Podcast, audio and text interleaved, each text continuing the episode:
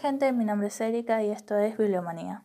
En el programa de hoy voy a seguir con la convención de hacer algo distinto y haré un especial contando los verdaderos cuentos de Disney.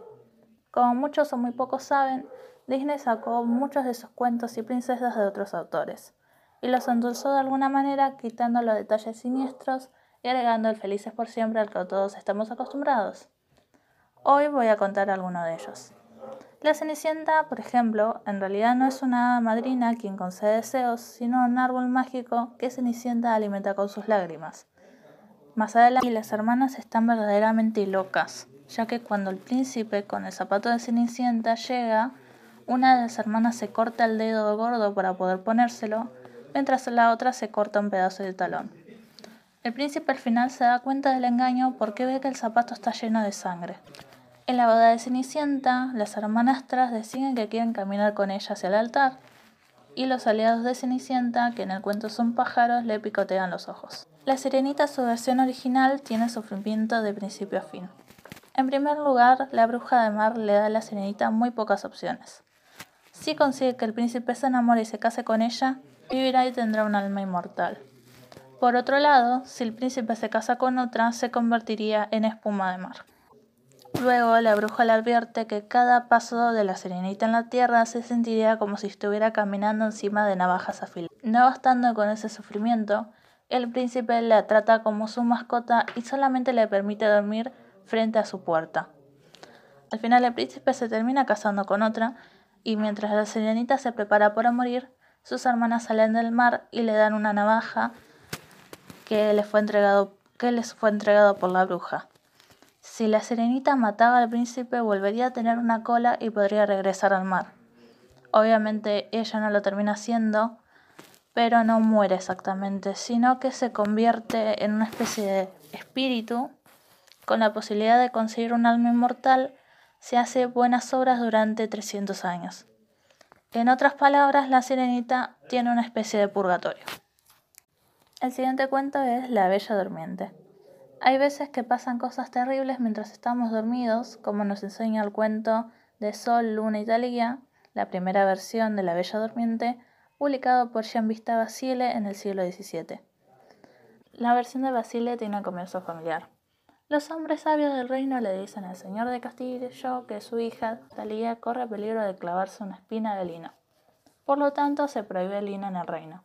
Sin embargo, Talía acaba encontrándose en Arrueca y usándolo se clava una espina bajo su uña. Su padre deja el cadáver en una de sus propiedades en el bosque. Un día, un rey que ya está casado se encuentra con Talía e intenta despertarla. Como no lo consigue, la viola y la deja ahí, olvidándose de ella por un largo tiempo. Talía después queda embarazada y da a luz a dos niños mientras está dormida. Los niños son cuidados por hadas que les coloca en los pechos de Talía para que se alimenten. En una de esas ocasiones, uno de los niños por accidente chupa el dedo de su madre y logra sacar la espina. Talía despierta y cría a sus dos hijos, a los que llama Sol y Luna, aunque no sabe cómo ha pasado. El rey más tarde se acuerda de Talía y va a verla, mientras que le cuenta lo ocurrido y acaban haciendo amigos. Sin embargo, la esposa del rey se entera de lo que ha pasado Intenta cocinar a los hijos ilegítimos del rey y a Talía a un fuego. Su plan no tiene éxito y al final la esposa real muere y el rey toma a Talía como su nueva mujer. Es algo bastante heavy, ¿no? y por último terminamos con la historia de Blancanieves, escrita por los hermanos Grimm en 1812. Este cuento sí se parece más a la película de Disney, pero como mucho de lo que escribieron los hermanos Grimm, tiene sus partes perturbadoras. En la versión de los Grimm, como la de Disney, la reina malvada tiene envidia de Blancanieves porque se da cuenta de que es más hermosa que ella y por lo tanto intenta matarla. Su primer intento es contratar un cazador para asesinarla y le pide que traiga sus pulmones y su hígado. El cazador no puede matar a Blancanieves y le ordena que huya. Después, Blancanieves encuentra los adenaitos y bla bla bla bla. Mientras tanto, el cazador le entrega a la reina los órganos de un jabalí, los cuales ella se come. La, reina, al enterarse del engaño, intenta matar a Blancanieves dos veces más, una con un corpiño y otra con un cepillo, pero no tiene éxito. Finalmente, la intenta matar con una manzana envenenada, Al principio todos creen que lo había logrado y los enanitos la ponen en un ataúd. De repente llega un príncipe y se enamora de Blancanieves, aunque cree que está muerta, le pide a los enanitos que le den el ataúd para que al menos la pueda ver. Al llevársela los sirvientes del príncipe tropiezan y el movimiento consigue sacar el pedazo de manzana atascado en la garganta de Blancanieves. Esta se despierta y va al palacio del príncipe para casarse con él. Hasta acá todo más o menos normal, menos la parte de los órganos.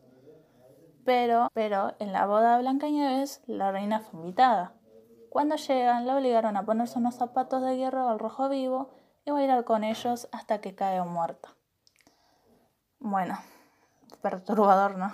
con esto voy a dejar esta parte del programa y vamos a recomendar un libro como hago todas las semanas Em, y voy a recomendar un libro, como hago todas las semanas. Este libro es La sirena de Kiera que si suena a la escritora es porque escribió la saga La Selección. El, el libro cuenta la historia de Kalen, una sirena que es obligada a servir a Oceanía, atrayendo seres humanos con su voz. En una de esas paradas entre servir a Oceanía y descanso, conoce a Kinley, un humano, que es un chico amable y un chico bueno, todo lo que ella quiere, y se terminan enamorando. Pero Canle sabe que ese amor lo pone en peligro y a la vez no puede apartarse de él. Este libro es buenísimo para leer en una tarde porque se lee súper mega rápido. Porque se lee rápido, es tierno, es medio gracioso. Me encanta cómo escribe esta escritora también. Tiene un buen desarrollo, los personajes están bien hechos. Em, y si no prestas tanta atención, parece una película adolescente, me encanta. Aparte, si le gusta la idea de sirenas, un poco Disney, es súper mega recomendada. Y con esto dejamos el programa de hoy. Soy Erika y les deseo una feliz semana.